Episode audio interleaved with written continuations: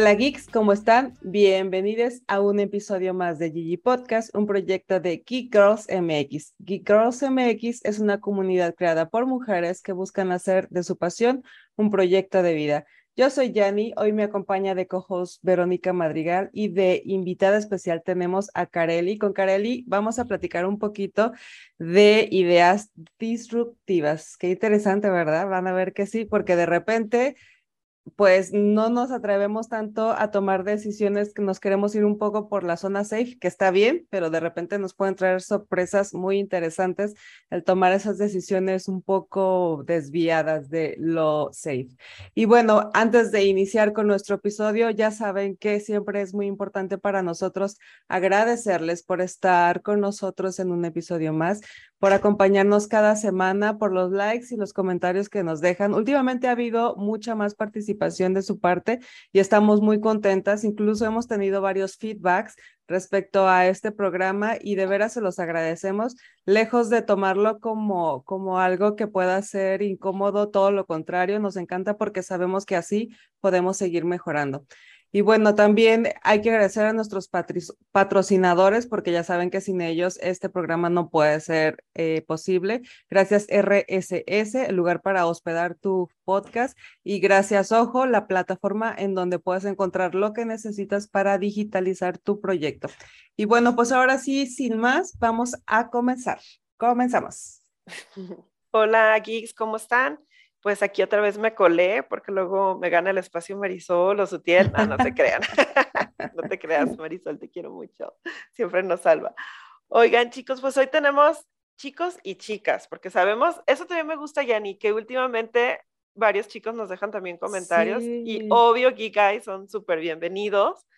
Este, y qué padre, ¿no? Que se acerquen a la comunidad y, vayan conociendo a todas estas mujeres tan fuertes, inteligentes que están haciendo maravillas en el mundo. Y pues bueno, como bien dice Yanni, hoy tenemos a Kareli Munariz Sánchez, Head of Brand en Integrated Marketing Communications en Telefónica Movistar México. Y les voy a platicar un poquito más de ella antes de entrar de lleno a, hacer todas estas preguntas y, y, ver en todos los rincones de su cerebro todo lo que ha vivido hasta el momento, ¿no?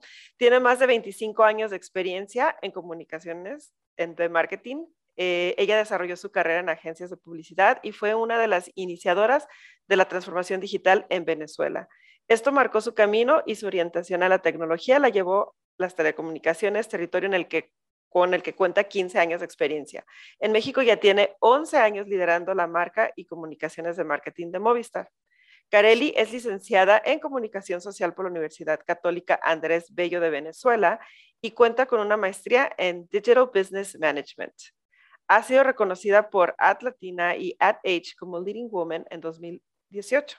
También como una de las 50 líderes de la mercadotecnia por Merca 2.0 en marzo del 2019.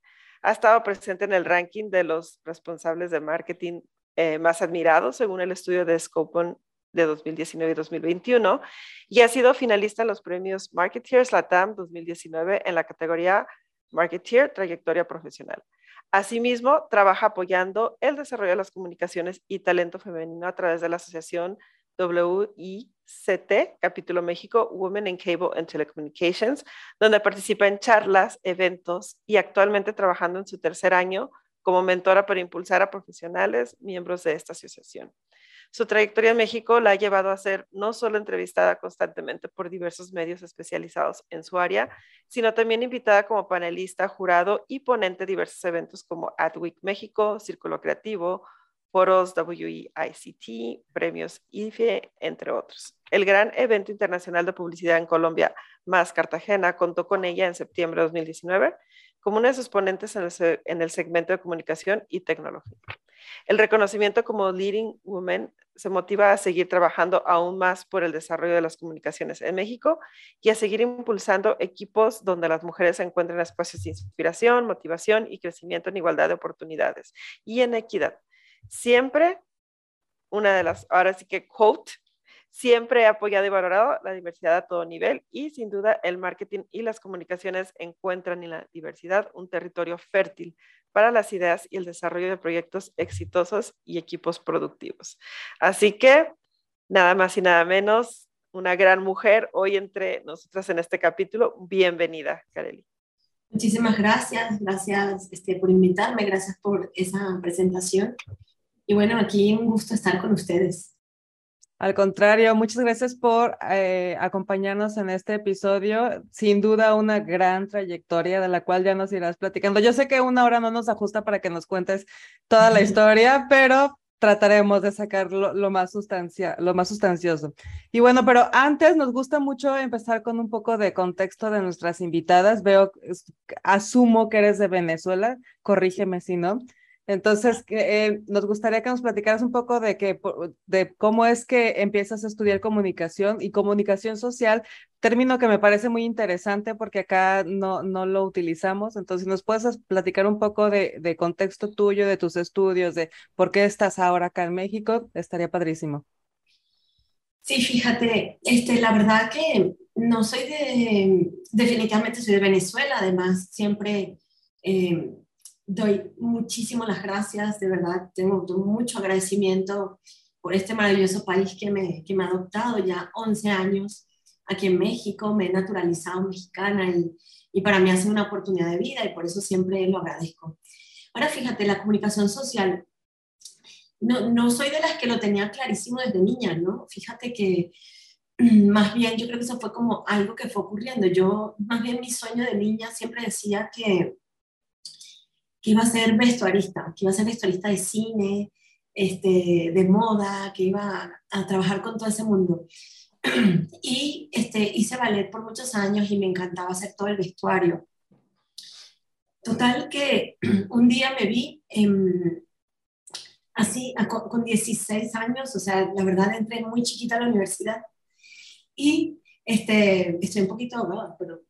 No te preocupes, no te preocupes, adelante. Sí, sí, sí.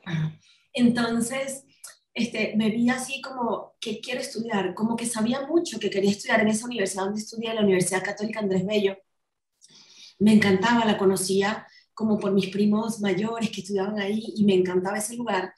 Y pues así en algún momento creo que me conecté como con, ¿qué hago? Estaba como muy perdida. Yo decía, ¿qué carrera estudio? Y, y fue así como de corazón o de alma que dije, comunicación y, la verdad, pues nunca me he arrepentido. Yo creo que si vuelvo a nacer en México, seguramente estudiaría textil en México, no tengo dudas. uno de mis sueños es irme a vivir a Oaxaca dos años ahí a, tejer.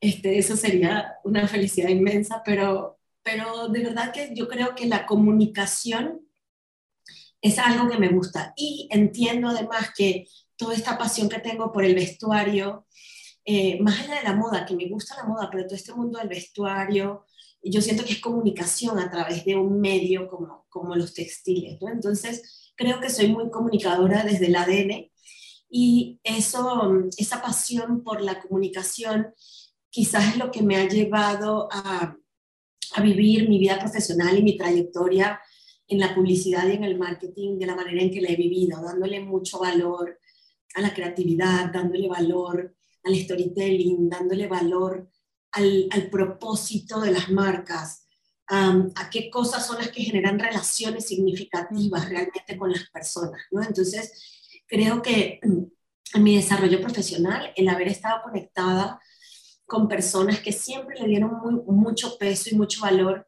a la parte estratégica de la comunicación, eh, creo que es lo que hace em, que hoy tenga la base eh, sólida con la que, desde la que yo siento que, me, que, que, se levantan mis ideas o que se levantan los conceptos que trabajo o incluso la filosofía de trabajo con la que estoy. Y todo esto impactado hoy día por la tecnología, pues sin duda este, me dan como una, una idea de, de, de una pasión por, por los datos que generan insights y que esos insights te llevan a, encontrar esas grandes verdades desde las que puedes construir marcas y desde las que puedes construir esas relaciones poderosas y significativas entre marcas y personas. Así. eso está interesante de, de, lo que comentas en cuestión de, no de datos, porque digo, en la comunidad geek, de repente hay mucha diseñadora, ¿no? Y luego siempre pensamos como brand making como desde la creación, ¿no? De la marca en sí, el logotipo, la marca y todos los colores, pero después, cuando esa marca ya sale, ¿no? Este, todos estos datos que te regalan, todos estos insights para que puedas tomar decisiones. Pero antes de pasar a eso, porque yo quiero preguntar sobre eso, me llama mucho la atención, ¿no? Lo que comentas de tu expectativa era eh, estar dentro, ¿no? Como de, de, todo lo que tiene que ver de alguna manera como cómoda. Entonces, ¿en qué momento te ajá, entras a este camino de, o sea, sé que tenías que decidir por una carrera, ¿no? Para estudiar, pero ¿en qué momento dices, ah, mercadotecnia podría ser? ¿Qué fue lo que pasó? ¿A qué te enfrentaste? ¿O, o con quién, o sea, qué pasó ahí, ¿no? Para pasar de esa expectativa a esto. Fíjate que la verdad es que cuando estoy en comunicación social, o sea, primero elegí como esa carrera y luego tuve otro, otro momento crítico en el que ibas por qué especialidad, ¿no? A mí me llamaba siempre mucho la parte audiovisual. Este, sabía que periodismo, me gustaba escribir, pero sabía que periodismo no era lo que quería hacer. Luego, audiovisual me gustaba, pero como que habían algunos cabos sueltos y de pronto me enfrento a publicidad y relaciones públicas y dije, voy por aquí, ¿no? Entonces, quizás pensé en algún momento de mi vida que iba a trabajar toda la vida en una agencia de publicidad. De hecho, siento que pues tengo el ADN de publicista, ¿no? Me encanta el trabajo dentro de una agencia, todo lo que sucede dentro de una agencia. Pero justamente ese, ese camino de trabajo con diversos clientes. Yo he trabajado en, toda mi experiencia que tuve dentro de agencia, trabajé con muchísimas categorías diferentes, ¿sabes? Desde cuidado personal, banca, este, servicios, desde muchísimas áreas diferentes. Y en algún momento conecté con, con Movistar. Movistar fue mi cliente primero, de yo siendo agencia. Y la realidad es este mundo de las telecomunicaciones y de la conectividad fue algo que como que me atrapó, me atrapó mi interés realmente y, y me gustó el tema de la tecnología. Entonces en algún momento me ofrecieron ir a trabajar a Movistar y yo vi esto como un camino de desarrollo. Antes de esa oportunidad, quizás había tenido otras oportunidades para ir a trabajar en marketing, pero cuando, cuando yo veía marketing eh, de esa manera de esa estructura que básicamente ve producto, ventas y, todo este tipo de cosas, yo decía, como que me falta algo más, ¿no? Lo interesante para mí y por lo que yo tomé la opción de irme a Movistar es que Movistar tiene un área dentro de la empresa, o sea, Telefónica, que es nuestro corporativo, ha diseñado dentro de la empresa un área interna de marca y comunicaciones de marketing. Entonces, para mí ese era como el mundo ideal, porque era estar más cerca del negocio, entender más el negocio, pero a la vez estar completamente conectada con la parte creativa, con la parte estratégica y con la capacidad de hacer cosas, ¿no? Este, entonces, em, eso quizás fue lo que para mí fue el gancho y fue lo que, eh, la categoría y esa visión de tener un área interna que no es una agencia, pero que tampoco termina de ser un marketing producto. Entonces, por ser un telecom algo tan especializado, existen eh, profesionales, tengo colegas que se especializan en ciertos negocios, en prepago, en contrato, en, en servicios de valor agregado, em, que quizás su mirada es como un poco más, vamos a llamarla técnica, numérica, eh, tiene que ver más con el negocio de las altas, las bajas, la parte más comercial y más numérica. Y, como, como ellos mismos definen, yo agrego la visión de marca, la visión creativa a ese negocio que es altamente competitivo, que es súper ágil, está en constante movimiento, no paras, no descansas. Y yo creo que esa dinámica fue la que a mí me enganchó con, con este mundo, con este territorio de las telecomunicaciones Em, y, pues ya tengo 15, cumplo en septiembre 15 años trabajando en Telecom y, y, la verdad que cuando me ha pasado por la mente, y si me voy a trabajar a, no sé, creo que no estoy tan segura si lograría irme a trabajar algo que esté totalmente fuera del mundo tecnológico. Porque ya te enamoraste. Enamorada del mundo de la tecnología. Entonces, para mí ya este es como mi ecosistema y, y creo que pues mi desarrollo de carrera siempre pues será dentro de este, de este mundo. Y si no es dentro de este mundo es porque va a ser dentro del mundo del diseño, textil, y todas esas otras pasiones que tengo.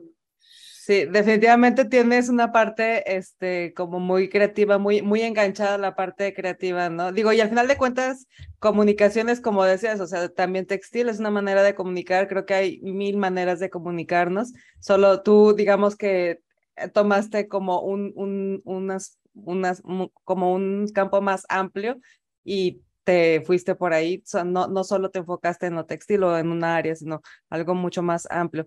Pero yo te quería preguntar ahorita que dices de que vienes de, empezaste tu carrera en eh, agencias de comunicación, eh, donde sí, efectivamente, normal, tu día a día no solo se trata de un producto, se trata de, de muchos productos y de productos específicamente más que de personas y de, y de marcas y de, y de, puede ser desde ah, productos de cuidado personal como productos de, de viajes, como productos de carros, como productos, de, eh, la, la variante es bastante amplia. ¿Cómo, ¿Cómo superaste, o más bien, cuál habrá sido el reto más importante o más significativo de pasar de una agencia donde ves mucha, una, una gama muy amplia de productos, donde tienes que tener una, una perspectiva así tan abierta, a luego pasarte a una sola marca y comunicar como más a profundidad sobre esa marca? ¿Cuál, cuál, cuál habrá sido el reto? Eh, mira, el reto probablemente yo siendo persona de agencia y teniendo diversos clientes, como que me movía mucho, ¿no? Y creo que el mayor reto fue el quedarme en un lugar, porque eh, yo, yo vivía en la calle visitando a un cliente, una reunión, un meeting de producción, mil cosas, ¿no? Al principio el mayor reto, creo, desde la visión pues, humana, creo más bien fue, porque no fue profesional ese reto, fue como humano, el, a ver, todos los días en este lugar y todo eso, ¿no? Pero la verdad es que luego eso lo superé como muy fácil porque resulta que, que al final este mundo de la conectividad es súper amplio. Entonces hay tantas cosas diferentes dentro del mismo mundo de las telecomunicaciones o de la conectividad que no había manera de, de sentirse que estabas en un solo sitio, de sentirse aburrido, de sentirse eh, este, con esa idea. Lo que me, quizás lo que perdí pasando de este mundo de agencia a, a este mundo de trabajar en una telecom pues fue básicamente la, la, menos movilidad que tenía en la calle, pero la realidad creo que la movilidad mental este, y de negocio era impresionante, o sea, ha sido todo un camino de aprendizajes, de, de entender un negocio que, que, quizás es muy de ingenieros, ¿no? Es muy de ingenieros en general, muy de, de temas técnicos, eh, entenderlo y cómo entonces traducirlo a una visión más humana, porque a mí, a mí, a mí me gusta mucho la visión, el, propósito que tenemos en Telefónica y, y, es, es un propósito hermoso porque es hacer de nuestro mundo más humano conectando la vida de las personas. Y es poderoso porque al final del día no importa toda la parte técnica, todo, es impresionante todo lo que hacen los ingenieros y, y toda la gente de tecnología en general, pero al final del día toda esa maquinaria, toda ese conocimiento, toda, toda esa tecnología, lo que hace al final es conectar gente, ¿sabes? Y conectar intereses, conectar pasiones, conectar vidas. Entonces, eh, para mí, eh, yo creo que mi cerebro es muy como tú dices, ¿sabes? Como que tengo una parte como un poco bastante desarrollada con lo técnico, lo numérico y todo esto, pero tengo otra parte como más emocional o creativo, desarrollada y para mí encontré en este mundo de Telecom esa sinergia eh, entre, entre esos dos territorios, ¿no? Y entender que por más que parece un negocio de muchos hierros y, de, mucho, de mucho técnico, de mucha tecnología, termina siendo un territorio muy humano y muy conectado quizás a los principios eh, que estudié, ¿no? A la carrera que estudié. Entonces, eso para mí ha sido como la clave de entender. Y yo creo que profesionalmente cada persona tiene que encontrar dónde conectan esas cosas, ¿no? Eh, tu visión, tu mirada, tu talento, tu pasión, junto con, con, esa, con esa empresa, esa marca, esa propuesta de valor, tu proyecto, lo, lo, lo que sea que estés haciendo, creo que cuando logras encontrar esa conexión, desde ahí es que puedes desarrollar algo pues que te genere emoción, satisfacción en el camino. Y tengo una pregunta. Este, de las agencias con las que trabajaste antes de estar en Telefónica, em, ¿alguna de ellas fue como alguna eh, agencia propia? O sea, o, fue, o siempre estuviste participando en otras agencias dentro de Venezuela? ¿Y cuál es la diferencia que has encontrado entre cómo trabajan las agencias de Venezuela y cómo, trabaja, cómo se trabaja acá en México toda esta cuestión de comunicación? Fíjate que yo te diría que, bueno, primero a tu primera pregunta, siempre trabajé en agencias multinacionales. Eh, eh, la verdad, inicié, fíjate que yo inicié en una agencia muy chiquitita y allí estuve dos años y creo que fue increíble porque fue como, eh, como cuando llegas y, y como cuando haces una pasantía que te explican como un poco todo, cómo funciona, ¿no? Entonces, como que conocí el mundo de la publicidad. Eh, desde un, como un ecosistema pequeñito, pero con, con, todas las partes claras, pero como que lo conocí en chiquito. Eh, para mí fue una plataforma lindísima porque conecté con una visión también muy humanista las comunicaciones ahí por, el, por los, los que lideraban esa, esa agencia.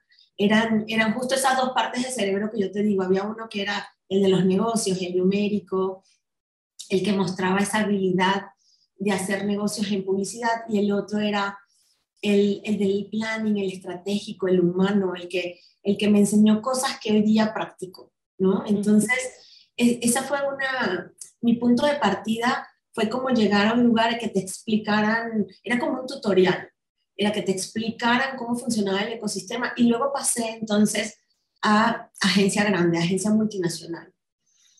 Y, y la verdad es que yo te diría que la publicidad y el marketing, independientemente del país o el idioma, creo que sus características, su naturaleza y la manera en que funcionan es muy similar.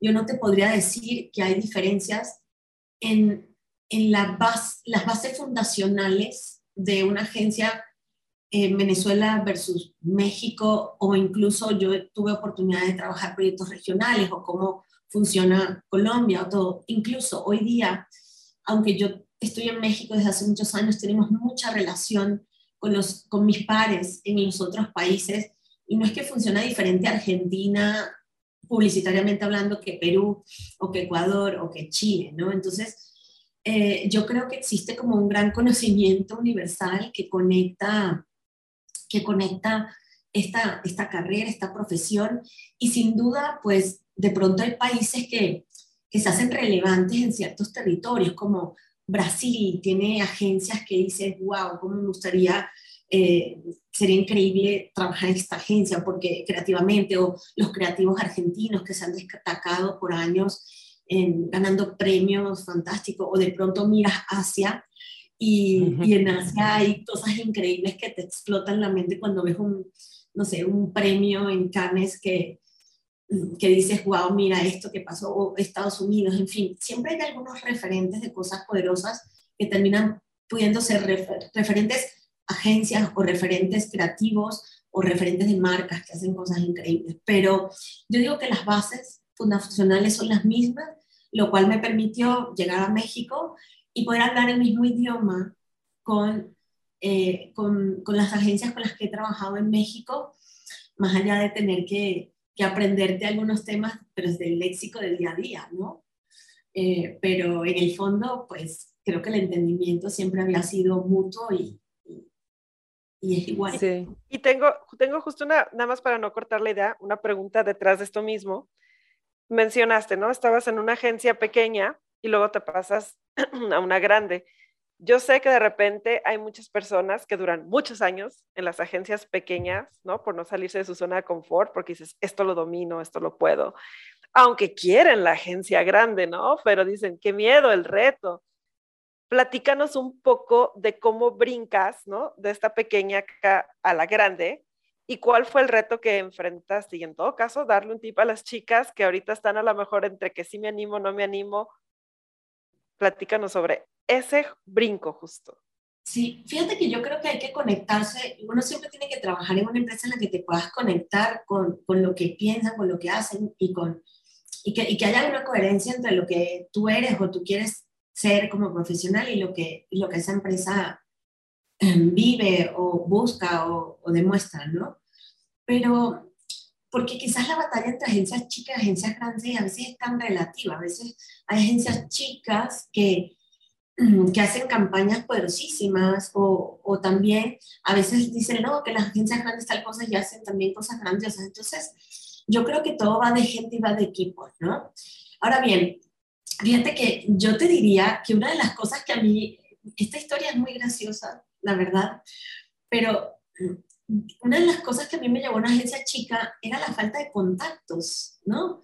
Pues, a ver, dime tú, yo entré de 16 años a la universidad, venía de estudiar en un colegio eh, de monjas, lindísimo, tenía un montón de compañeras lindas que todas agarraron un montón de carreras y yo era la única que se había ido por comunicación social en ese momento y yo, no yo tenía cero contactos, yo no conocía a nadie en ese mundo, a nadie, ni mi familia conocía a nadie en ese mundo.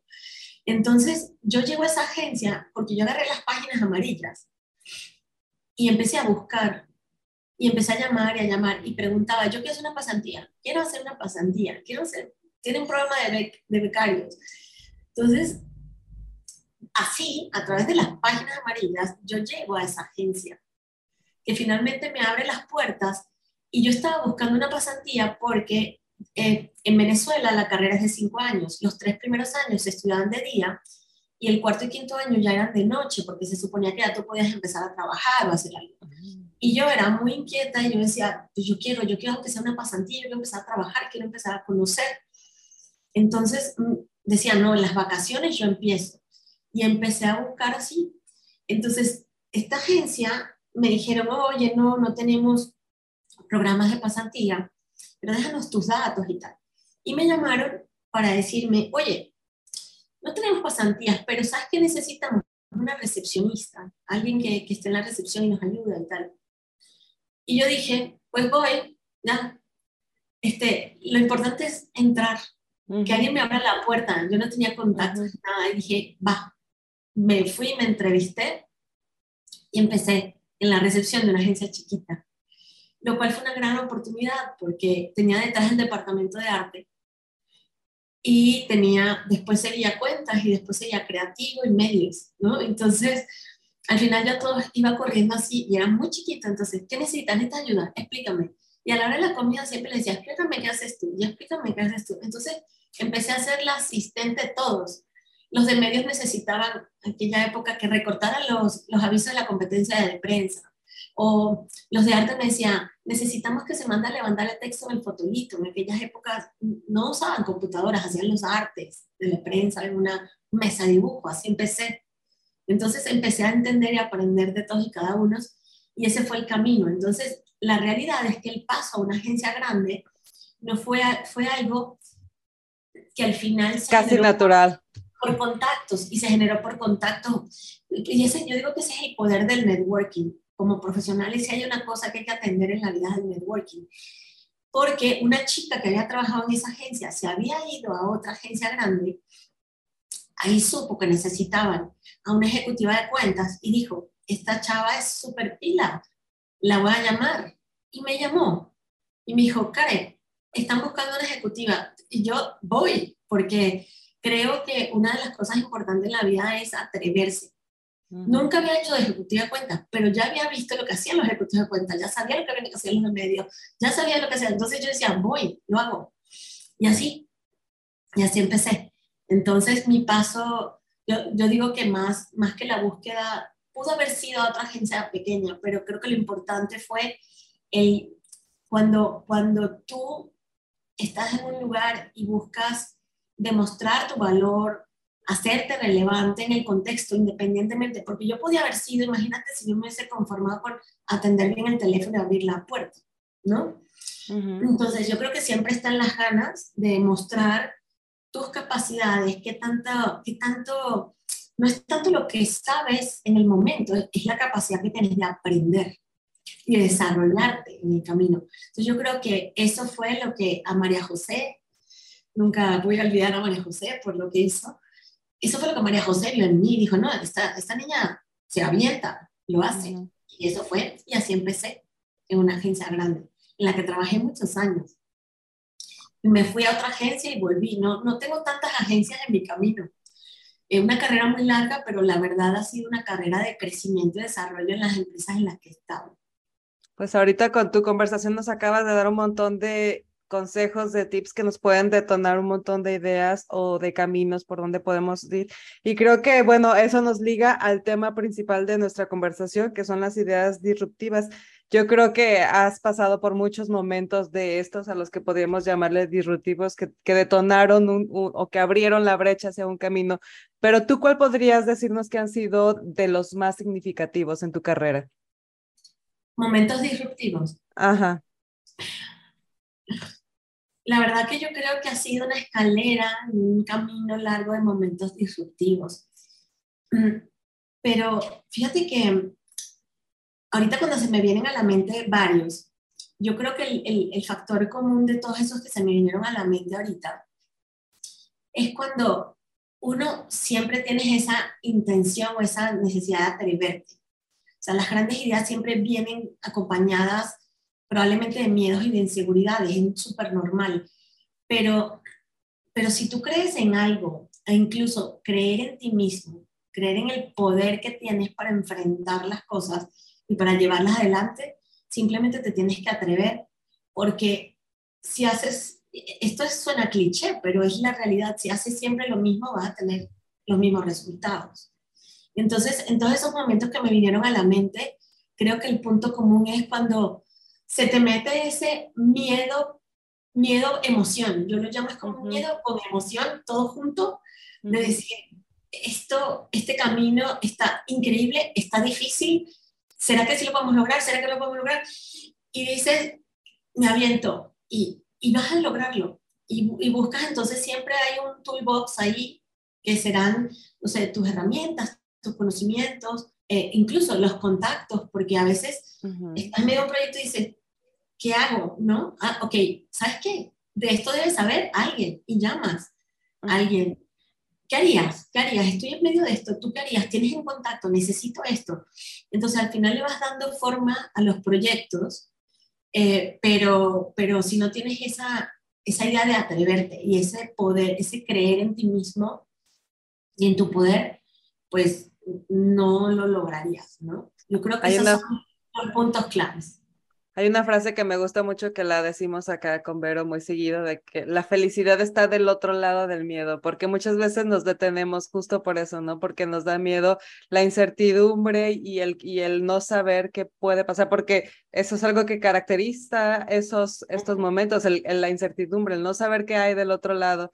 Bueno, a mí me gusta pensar que hay felicidad, aunque obviamente es, es un reto. Y además hay otro, de, ah, otro tipo de miedo, que sí es el, el, miedo que te prevé, ¿no? Que te trata de proteger de situaciones eh, a lo mejor no favorables, pero yo creo que lo puedes eh, diferenciar uno del otro justamente porque el miedo que te impulsa es ese que viene junto con una emoción que sientes eh, casi que en el estómago, ¿no? Pero aparte me encanta otra cosa que dijo, y que creo que vale la pena así ponerle casi, casi paréntesis y todo. Y, Estrellitas. ajá, todo, o sea, todo, el glitter que se pueda es, por ejemplo, si no sé algo, pregunto. Sí. Eso, eso cómo se convierte en una barrera para muchas mujeres. ¿Por qué? Porque queremos saber el 100% de las cosas para aventarnos. Y la verdad es que no tenemos la obligación de saber todo porque si no, pues para, entonces, ¿para qué vivimos? ¿A qué venimos a aprender, no? Y el trabajo es igual, ¿no? En la escuela, cuando tú entras a estudiar, hay una frustración, porque dices, es que no entiendo, es que no sé, es que, bueno, es que por eso vas a la escuela. Yo ahorita me veo repitiéndole mucho a mis hijos, tranquilo, para eso estoy yendo a la escuela, porque no sabes. Entonces, uno cree, creo que le hacemos bien y mal a la vez, porque entonces pensamos que la universidad, la escuela, todos los lugares donde vas a aprender, es en el único lugar donde tienes derecho a entrar sin saber. Y la verdad es que en el trabajo sucede exactamente lo mismo. ¿Por qué? Porque las tendencias cambian, porque las generaciones cambian, porque no tienen las mismas necesidades. O sea, nuestra generación no tiene las mismas necesidades que tenían nuestros papás o nuestros abuelos o las que van a requerir nuestros hijos en el futuro. ¿Qué te dice esto? Que el mercado va a cambiar. Y entonces cuando el mercado cambia, necesitamos volver a reaprender y desaprender en algunas ocasiones cosas. Entonces tampoco podemos decir que lo sabemos todo cuando entramos a un puesto, ni siquiera cuando eres lead o director de algún área, porque lo que sí tienes que saber es que tienes que estar en esta constante de reaprender y de soltar y de investigar y de ir con la gente que sabe más y sí se vale reconocer que otra persona sabe más que Pero por supuesto, por supuesto. Sí. sí. Tú sabes que uno de los hashtags que a mí más me gusta en la vida es never stop learning porque es que eso, es la necesidad de mantenerse vigente es fundamental. Y no es solo conocimiento técnico, conocimiento formal de tu carrera, es como aprendes todos los días sobre otros skills, cómo mantenerte nutrido por contenido, por lectura, por imagen, por arte, por tendencias, por todo. Es mantenerte vigente desde todas las perspectivas y esas son las cosas que te van haciendo crecer en el camino. Claro, claro, por eso te tienes que juntar con gente que sabe más que tú, porque te va a elevar finalmente, ¿no? Que sabe de cosas diferentes también. Exacto, que sabe de cosas diferentes, sí, porque te vas nutriendo y vas ampliando tu, tu, conocimiento. Y eso me recuerda que dentro de la, de la semblanza que nos enviaste venía que tú tienes cierto interés por impulsar a las mujeres a participar o a ser parte de este mundo de la tecnología. Cuéntanos un poco más sobre los proyectos que estés llevando respecto a eso. Sí, fíjate que, y tomando un poco un punto que decías hace rato, sabes que hay estudios y no, no, tengo la data así, pero está clarísimo que eh, la manera en que un hombre y una mujer se enfrentan ante, una, ante un puesto de trabajo es completamente diferente. No sé, se habla de que el hombre dice, ay, cumplo uno, dos, tres, hay diez cosas. Uno, dos, tres, me aviento, voy, aplico. Y la mujer es 1, 2, 3, 4, 9, me falta la décima, no, no puedo, no puedo aplicar. Y una de las cosas que creo que es importante comunicar, y, lo hago mucho en estos, en estos espacios de mentoring en los que, en los que dedico tiempo, es, es justo eh, invitar a las mujeres a, no, no tienes que cubrirlas todos los puntos de, de una posición, pero tienes que tener los skills para saber qué vas a poder desarrollar y aprender las cosas que te faltan de esa posición. Porque si tú vas a entrar a una posición donde todo lo tienes perfecto, pues probablemente entonces ya no es una posición que sea un reto para ti. Entonces, si yo te reta, tampoco significa un camino de crecimiento, ¿no? Entonces significaría como un movimiento lateral o algo así. Entonces, yo creo que te tiene que dar un poco de miedo a lo que te enfrentas, te tiene que te tienes que retar y tienes que saber que, wow, voy a tener que aprender, voy a tener que leer, voy a tener que hacer cosas para poder brillar en esa, en esa posición. Entonces, eh, una de las cosas que pasa también a nivel de STEM y de las carreras STEM y, la, y que todavía eh, creo que la data correcta es que solo el 25% o el 35%, te puedo buscar ese dato exactamente, de las mujeres trabajan en STEM. Y, básicamente tiene que ver mucho, tenemos que trabajar para transformar desde las bases, desde el, desde el momento en que a nuestras niñas, a nuestras mm, ahijadas, sobrinas, amigas, desde chiquitas, qué es lo que les dices o qué es lo que les demuestras o qué el mindset ¿no? Sí, exacto. Es crear mindsets diferentes. ¿Por qué, porque un juego de estos de, de biología o de experimentación se lo regalas a un niño y no a una niña? Este, ¿Por qué a la niña le tienes que regalar la casita o la mesita de planchar o la cocinita? ¿Por qué a un niño no le regalas una cocina? A lo mejor terminó un gran chef ahí. Es decir, hay que romper mucho paradigma eh, alrededor de, de, las carreras, de las profesiones o de que estemos dispuestos a hacer cosas. ¿Por qué, porque hay gente que puede criticar a un niño porque de chiquito le gusta un vestuario, hacer un vestidito, le gusta una, vestir una muñeca. Y si luego termina siendo el próximo Yves Saint Laurent del mundo, o sea, es que vivimos como con muchos paradigmas que parten desde el momento de el rosa y el azul, de los bebés hasta mil cosas en el camino. Entonces, yo creo que lo importante es reflexionar sobre esto, tener la conciencia y trabajar en pro de romper estos paradigmas.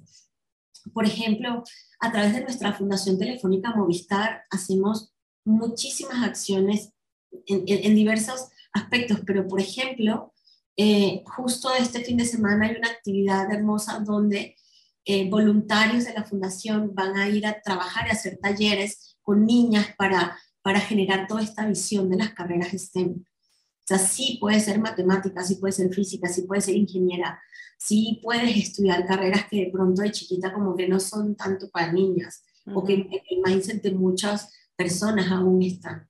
Entonces yo creo que es importante la labor que hagamos tanto a nivel individual como a través de, nuestra empresa, por ejemplo en el caso de, eh, de Telefónica, que lo hacemos en ciertas acciones como Telefónica o en ciertas acciones como Fundación Telefónica Movistar, y, siempre buscar generar ese impacto y romper, hacer disrupción sobre esos paradigmas y con eso ir transformando la vida de las mujeres hacia adelante.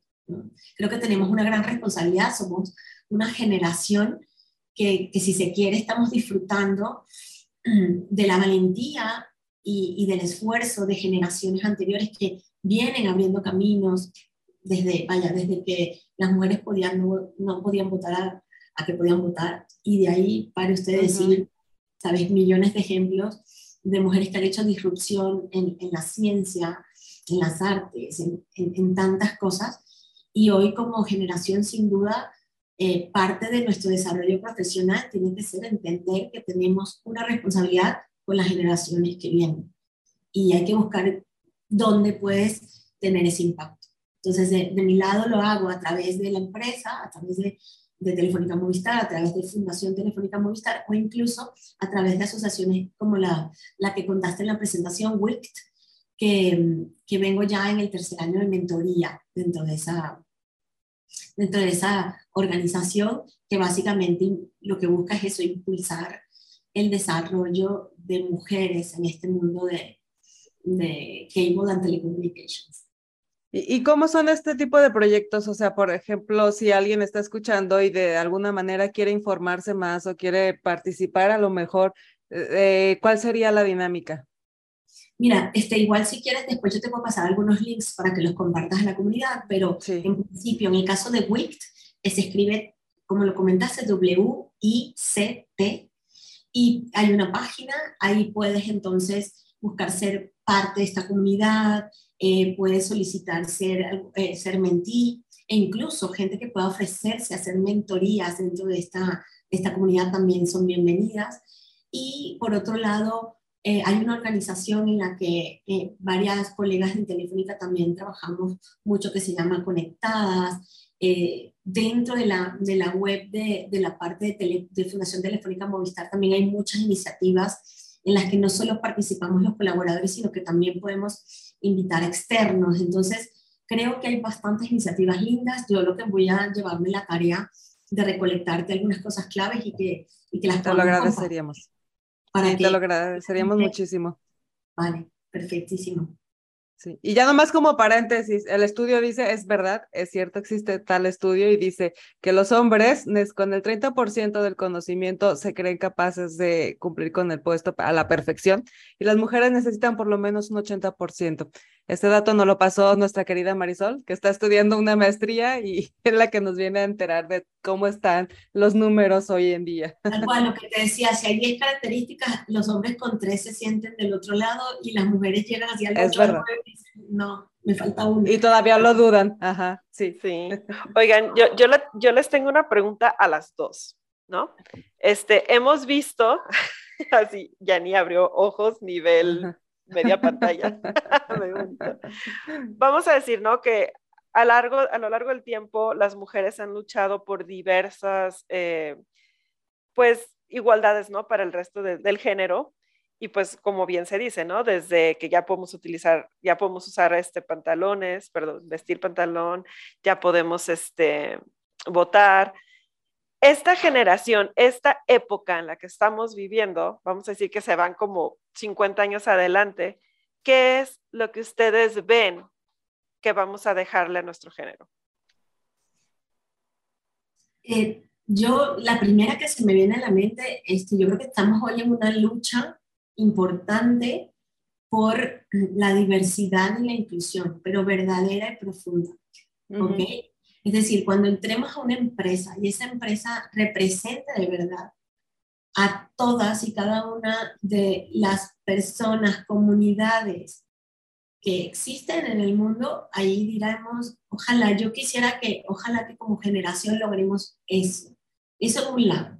Y luego el tema de la equidad de género, de verdad, profunda, ¿no? Este, porque seguimos hablando, y especialmente en Latinoamérica, seguimos hablando de equidad de género y, las empresas hablan de cuotas y hay muchas cosas así. Y hay empresas que realmente sí están haciendo el trabajo, pero hay muchas instituciones o empresas o contextos que no funcionan de la misma manera. Entonces, yo creo que esas dos grandes barreras de mi perspectiva, quizás las que yo me he tomado mucho más seriamente, que es el tema de la equidad de género, de verdad, y el tema de la diversidad y la inclusión, de verdad. Me gustaría que ese fuese el aporte de nuestra generación.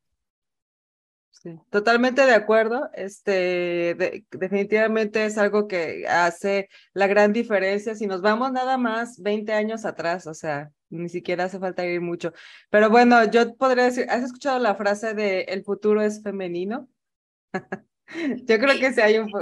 Sabes que a mí me gusta mucho, yo tengo una amiga que habla mucho de estos temas, este, que un día creo que hasta la podrán invitar acá, me, me encanta todo lo que ella hace y lo que dice, y ella, su frase favorita es el futuro es colectivo, y creo más en eso, ¿no? Es decir, al final es cómo, cómo se está notando que, que la fuerza y el poder femenino están transformando las cosas, pero yo creo honestamente, por lo menos con muchas mujeres que estamos trabajando este tema y que en el caso de Telefónica lideramos todo este movimiento, vamos a decir, de mujeres, también entendemos que no solo va de mujeres, que va también de ampliar la mirada y de, y eso, de inclusión y de diversidad. Y yo sí creo que las mujeres tienen en su instinto ese, ese poder de abrazar eh, eh, más allá de lo femenino, no, no, no es solo el tema de la mujer, ¿no? Es, es un tema mucho más amplio. Entonces yo sí creo más en esa comunidad, en esa visión colectiva eh, amplia.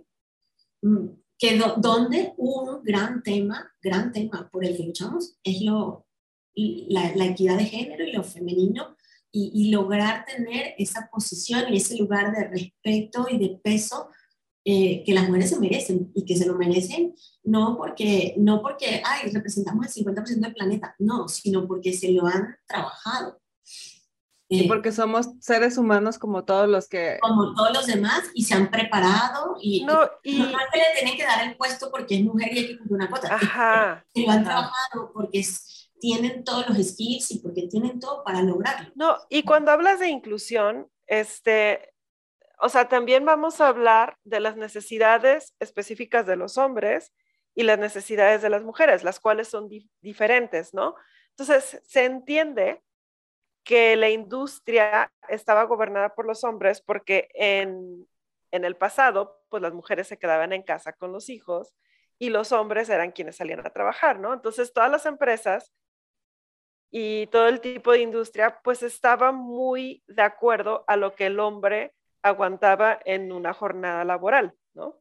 Entran las mujeres, en donde también está esta parte maternal, ¿no? Esta época en donde si deciden ser mamás, tienen necesidades diferentes, tenemos una batería diferente, por así decir, una energía diferente. Entonces, ¿qué es lo que sucede? Que ahí es donde yo siento que entra este poder de la inclusión, ¿no? Ok, tenemos que hacer que las empresas sean más humanas. Olvídate de hombres o de mujeres, más humanas. Y el ser más humano es contemplar las necesidades del hombre y de la mujer como una familia. Porque al final del día, ¿verdad? Y que no es solo un tipo de hombre, un solo tipo de mujer. Hay toda una variedad, toda una gama, exacto. Y eso es lo maravilloso de lo que está sucediendo ahorita. ¿Por qué? Porque no había voz de mujer dentro de todas estas eh, es que justamente... y situaciones. Creo que me trabé un poco, ¿me escuchan? Sí, sí, sí. Ok. Sí, entonces esa parte a mí se me hace como sumamente importante porque sí, hacía falta la voz de la mujer, ¿no? Para poder decir, necesitamos espacios donde una mamá que está dando aún leche a su bebé pueda extraer la leche, ¿no? Y, no, y, que no se tenga que meter a la sala de juntas. ¿no? O sea, tipo esas necesidades. Necesitamos dejar el estacionamiento. Vamos entendiendo que hay gente que puede vivir más lejos, que hay mujeres que están embarazadas y están en su primer trimestre donde la pasan re mal, queriendo vomitar todo el tiempo. Dejémosle los primeros espacios de estacionamiento a ellas, ¿no? Ese tipo de detalles no se entienden hasta que llega una mujer embarazada en esa situación y hace que se visibilice, ¿no? Y así, cualquier otra cantidad de situaciones.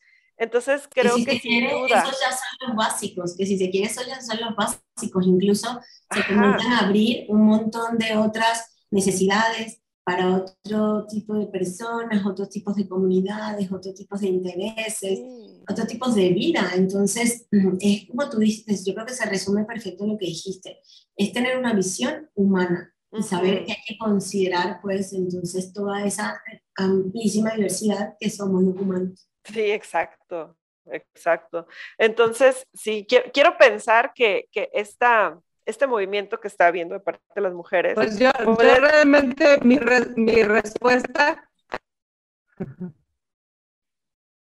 Adelante, Yanni, tú, tú di.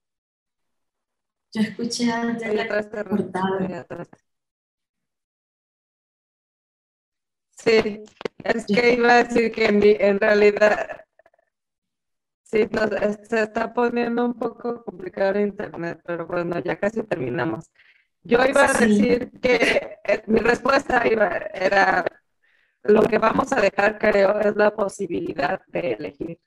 El justamente ya no tener, ya no tener esta, esta lucha, este, tipo de debates en donde ya eh, no se va a tratar de estar peleándote porque eres mujer o porque eres hombre. Simplemente tú como ser humano tendrás la posibilidad de elegir lo que quieras hacer en tu vida, lo que te quieras dedicar y eso acompañado de tus skills, de, tu, de, lo, de lo que hayas aprendido en el camino, de lo que te gusta, de lo que eres, de tus raíces, de lo que quieres ser, ya no de los demás, sino de ti. Se, escuchó un poco robótico, o sea, super geek, pero sí se entendió. No sé si, Correcto, sí, sí se entendió, pero sí la escuché también bastante cortada. Sí, creo que este, por ahí, ya saben, la tecnología acerca y ayuda, pero Algo está a veces... pasando, creo, con el internet. Sí, sí, sí, a veces pasa ese tipo de detalles. Sí, pues es, esto maravilloso. Eh, la satisfacción que, te que has sentido, ¿no? Detrás de, ayudar como estas niñas a, abrir su mente, a hacer otras cosas. ¿Qué es lo que más satisfacción te ha dado de, involucrarte en este tipo de proyectos? Este, yo creo que la mayor satisfacción es, saber que estás logrando generar algún impacto positivo, ¿no?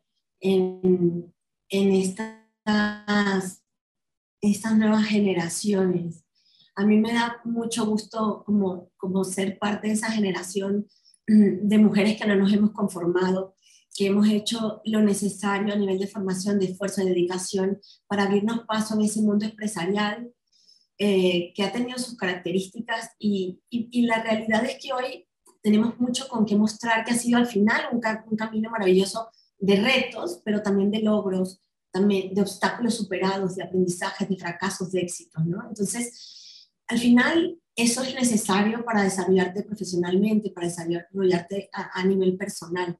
Entonces, yo la verdad que, creo que como, como generación hemos dado grandes pasos. Eh, me parece también relevante destacar que hay, muchas, hay muchos líderes y muchas empresas que sí se han preocupado por crear estos espacios de desarrollo, eh, espacios de, de, de, crecimiento en igualdad de derechos, por presentar más oportunidades en equidad y en general, pues toda, toda esta gente que trabaja como por un mundo más seguro para las mujeres y por, y por la lucha contra la violencia de género que existe, ¿no? Entonces, creo que se han dado grandes pasos, pero sin duda seguimos buscando un mejor futuro, un mejor país, un mejor mundo. Este, para las generaciones que estamos en este momento, trabajando y viviendo y para las que siguen, ¿no? Entonces, la clave sin duda está en, en esa sororidad, en, en, crear estas redes de, de, ayuda, de soporte, de impulso y de apoyo a nivel personal como profesional, ¿no? Entonces, porque no hay duda de que las mujeres juntas somos más fuertes. Entonces, yo creo que esa para mí es la satisfacción de saber que en la medida de lo que puedo estoy aportando en ese proceso y trabajando desde, eh, desde mi territorio personal o desde los espacios que tengo posibilidad de hacerlo como marca, eh, me encanta saber que estoy pudiendo eh, buscar generar ese impacto y, y, dando esa aportación ¿no? hacia adelante. En este momento estamos haciendo una campaña muy linda, no sé, es así como espacio publicitario, pero fue que me acordé, estamos haciendo una campaña muy linda sobre el tema del orgullo y hablamos de que se rompa todo menos el orgullo. Después, si quieren, les un poco más y creo que tienen que ver, en este caso no es con toda la, la comunidad eh, eh, LGBTQA+. este, creo que lo dije bien.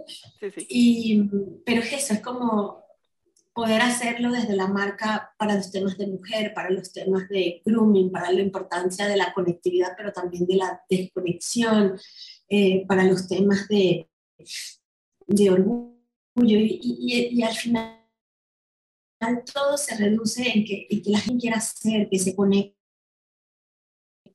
o sea, que consigan eso, eso tan famoso en este mundo tecnológico de allá, ese Kigai, es esa visión de propósito y visión de vida que pueda ir detrás de ella y ser felices, ¿no? Y ser felices con quienes son y como son y tratar de vivir entonces en un mundo seguro para todos y sin violencia.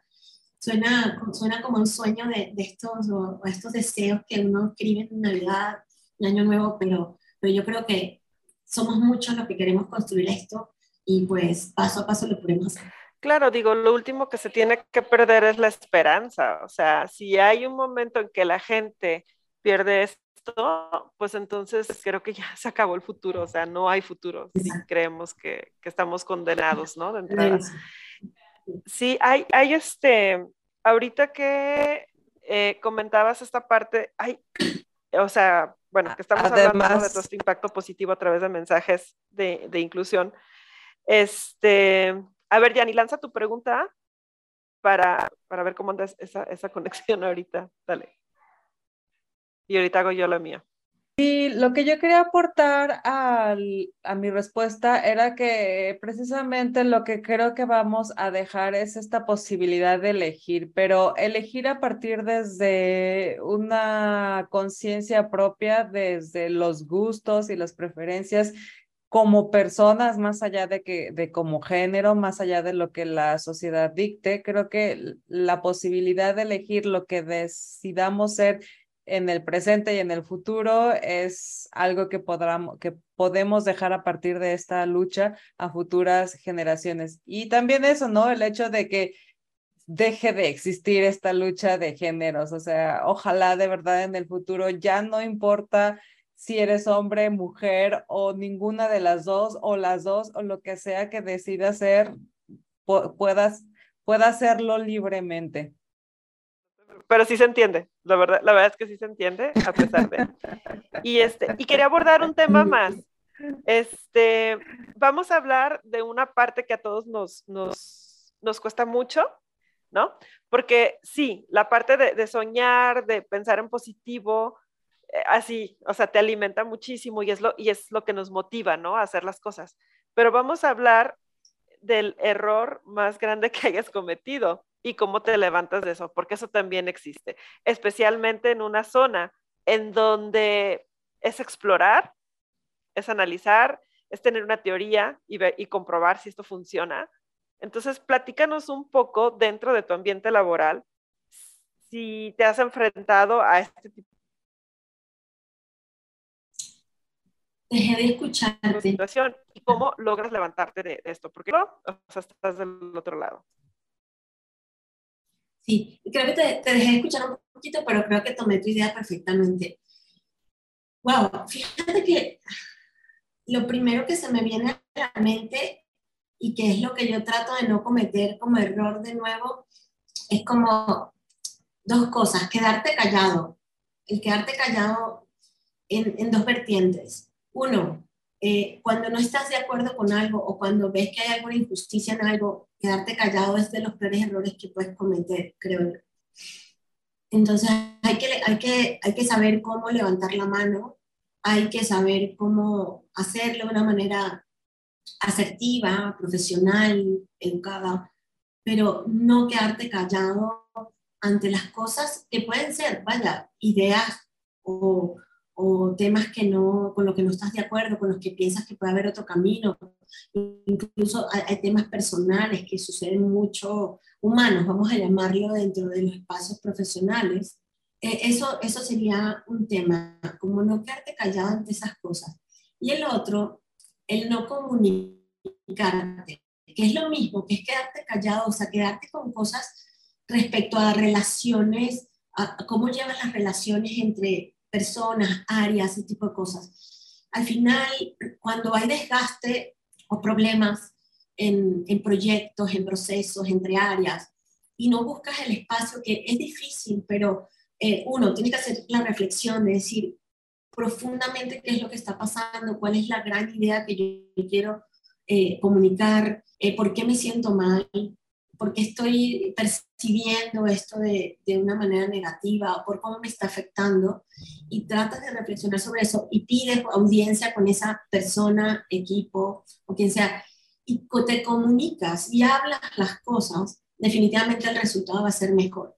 Entonces yo creo que a los peores temas que me he enfrentado profesionalmente es cuando me he quedado callada ante algo y eso me pasó mucho tiempo atrás y, hoy día prefiero pecar de, a veces como que quizás te ven como mm, guerrera o, o, que, oye, pero aquí otro problema. No, es que es no quedarse callado y es comunicarse. Yo creo que tiene que ver como con esas dos cosas. Es utilizar la comunicación en positivo para que las cosas y los proyectos fluyan, ¿ok?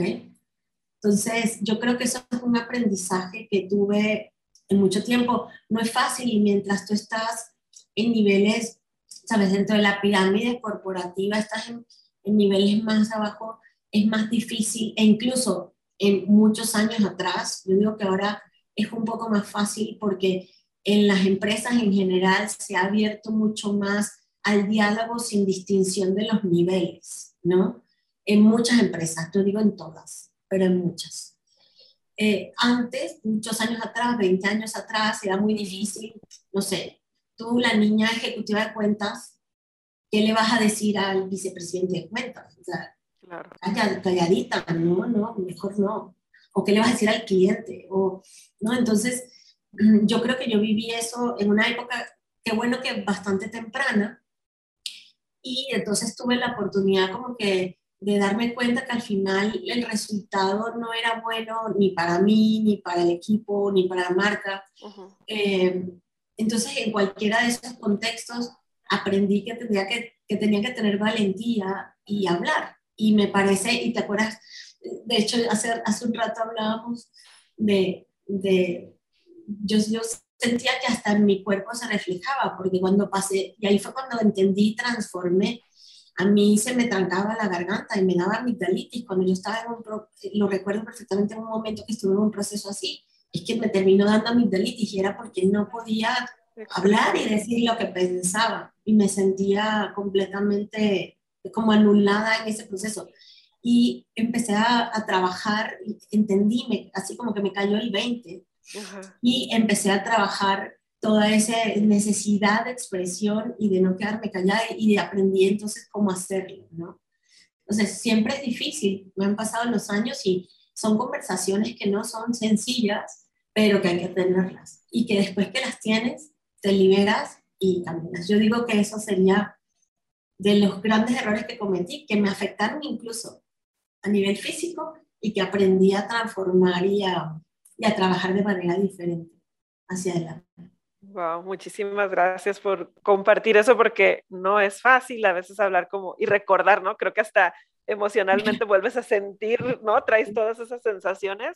Gracias por compartir eso porque creo que sin duda em, esa valentía de, de hablar y, y ese trabajo detrás para lograr ser asertivo es otro aprendizaje bastante duro, no es fácil. No es fácil. Y nos equivocamos muchas veces antes de poder lograr hacerlo, pero el chiste es estar conscientes e intentarlo, ¿no?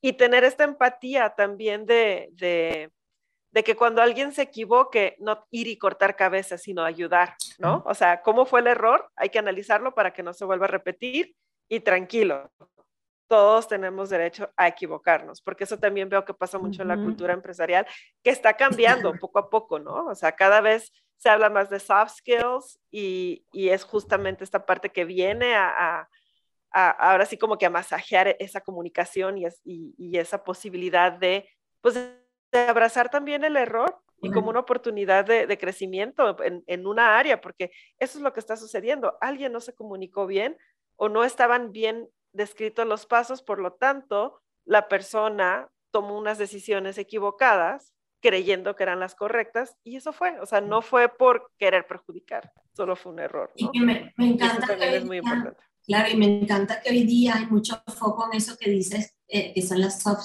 skills y que la verdad que me encanta más que hoy se llaman habilidades poderosas, porque es verdad, no son nada soft, sí, es muy, esas soft skills son muy duras de aprender.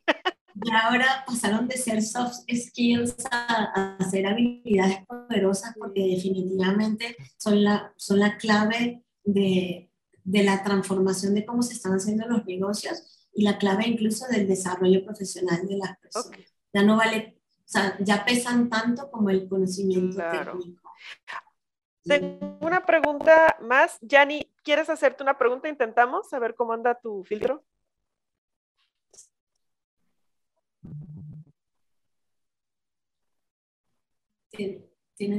Este, no, la verdad es que creo que ando eh, un poco mal de, del internet y eh, la, la, conversación está fluyendo, sí, la, la, conversación está fluyendo muy padre. Este, okay, va. dale. Y pues nada, yo ah, escucho. Bueno, voy. Perfecto. Entonces voy con la última pregunta. Eh, ha sido maravilloso toda esta conversación contigo y con ganas de que siguiera, pero ya vi el reloj y, ya llegamos a la hora. Entonces, este, quiero hablar de una última cosa antes de que nos pases como tus datos de dónde te pueden contactar, dónde te pueden seguir. Seguramente hay chicas que van a decir, quiero seguir en contacto con esta gran mujer, quiero preguntarle más cosas. Hablemos del equilibrio. Yo sé que trabajar en datos, porque yo también trabajo ahí, a veces es sumamente estresante. ¿Por qué? Porque necesitas respuestas, porque estás viendo especialmente yo estoy en el área de growth hacking, entonces ah, yo tengo que trabajar todo lo que tiene que ver con orgánico. Entonces, pues sí es ver estas tendencias, sí es ver el comportamiento que hace la persona en tu página web. Y bueno, de repente dices, es que 24 horas ya no es suficiente y en esas 24 horas también tengo que vivir, ¿no? ¿Cómo logras ese equilibrio? Ojo, para no dejar de amar tu trabajo, porque eso es sumamente importante. Y también vivir tu vida para hacer todas estas cosas que antes nos comentabas, ¿no? Retomar el ballet, ir a Oaxaca dos años y, a, y empezar ahí a aprender sobre telares. Platícanos cómo llevas tú ese equilibrio. Yo creo que justo está ahí. O sea, primero, definitivamente, y es uno de, uno de los retos más grandes, planificarse. Pero pues nada, hay que buscar herramientas para lograr este, esa organización ¿no? que, que necesitas. Pero definitivamente eh, si logras entonces eh, organizar como todos tus deberes, como las cosas que no pueden dejar de suceder eh, por tu compromiso profesional y todo esto, también entender que hay un compromiso personal y, y, y de familia, que, que debo, debo aceptar que a veces me cuesta mucho, ¿no? Eh, pero la verdad yo digo que tienes que buscar dónde están esos puntos, espacios, actividades para energizarte. Entonces, no sé, yo, yo cuando de verdad quiero descansar, yo busco ir al mar. El, el mar es mi lugar, mi ecosistema favorito. Soy, soy caribeña, nací en el Caribe y para mí el mar es como parte de, de mi vida, de mi, de mi ADN. Entonces, eh, buscar ese espacio para viajar, para, para conocer lugares naturales y, eso sería como por una parte que yo creo que te alimenta como el alma, ¿no? Por decirlo de alguna manera. Y por otro lado, yo creo que justo el tener esa pasión paralela, ese punto de conexión y de amor con el diseño, este, en todas sus formas. A mí me encanta el diseño gráfico, me encanta el arte eh, y obviamente me apasiona el mundo textil. Entonces, esos son como los puntos donde, donde siento que, que me nutro a mí misma, me nutro el alma, pero que a la vez también son un punto de, como el caldo de cultivo de ideas luego que surgen para miles de cosas que están haciendo. Entonces, estás haciendo tu trabajo, que estás haciendo en tu, en tu vida personal. Entonces, eh, para mí siempre es importante buscar también un espacio para bailar, para ser feliz, para, para compartir con, con, con, tu gente querida, con tus amigos, o sea, llenarte, llenarte el alma de, de cariño de todas las personas que son importantes en tu vida es fundamental, porque yo creo que sin, sin todo ese afecto y sin todo ese espacio de, de, amor, de cariño, sea de, de tu pareja, de, tus amigos, de, quienes te rodean, sin eso, pues nada de lo otro vale, no hay vida realmente. Entonces, para mí eh, es difícil, de verdad es difícil. Yo batallo todos los días con más espacio para, para hacer más ejercicio, eh, cosas que necesitamos, porque pasamos mucho tiempo sentados frente a una computadora. Este, ahora estoy aprendiendo, me gusta todo este mundo de, del web 3.0 y de los NFT, entonces me llega la noche y a veces me debato entre, a ver, el ejercicio o déjame meterme en el Discord de, este, de esta comunidad que estoy participando y qué hago. Entonces, pero hay que buscar esos momentos donde eh, estar conectado con tus pasiones, estar conectado con la tecnología y estar también desconectado para poderte conectar eh, de una manera más humana con otras cosas que son importantes. y creo que también yo creo que orgánica, ¿no? La conexión. O sea, qué importante es que elijas eh, tu, tu, carrera con algo que realmente resuena contigo. Por eso dicen, ¿no? O sea, haz lo que más te apasiona y amas y nunca vas a estar trabajando. Pues no, porque te va a gustar, ¿no? Entonces, yo, por ejemplo, mis caminatas matutinas es con, escuchando el podcast eh, temas sobre growth hacking y disfruto mucho porque estoy ejercitando, pero a la vez estoy como también la mente y, y es una forma orgánica de hacerlo, ¿no? Claro, también hay sus momentos de desconecte total, que es cine, películas y demás, ¿no? Pero muchísimas gracias por compartir todo este espacio. Creo que me va a tocar hacer el cierre. Qué nervios. No sé si puedo estar a la altura de ella. con sus cierres, pero dinos por favor dónde te pueden seguir. No, no, el cierre, el cierre sí, me lo aviento, sí me lo aviento, no te apures. Tú, tú pregúntale las redes. Bueno, eh, a ver, mi, bueno, a nivel, desde la parte profesional, obviamente tengo, tengo mi, perfil en LinkedIn, eh, ahí estoy como Kareli Munarris y pues va a estar encantada de, empezar a, ojalá, eh, por ahí me lleguen solicitudes y, y, que pueda entonces empezar a, a, crecer la comunidad. Este, en el caso de Twitter, estoy como arroba spiralk. Entonces, no sé si igual luego te lo, te lo escribo para que lo, lo, puedan compartir escrito. También spiralk en, en Instagram. Eh, y pues eso, yo digo que serían como los puntos principales de contacto. Eh, en este mundo web 3.0, eh, NFT, soy Kimuns, K-Y-M-U-N-Z. Por ahí me pueden encontrar y bueno, y en mi Twitter seguro que van a ver muchas cosas de lo que, de lo que ando siguiendo a nivel de NFTs y web 3.0.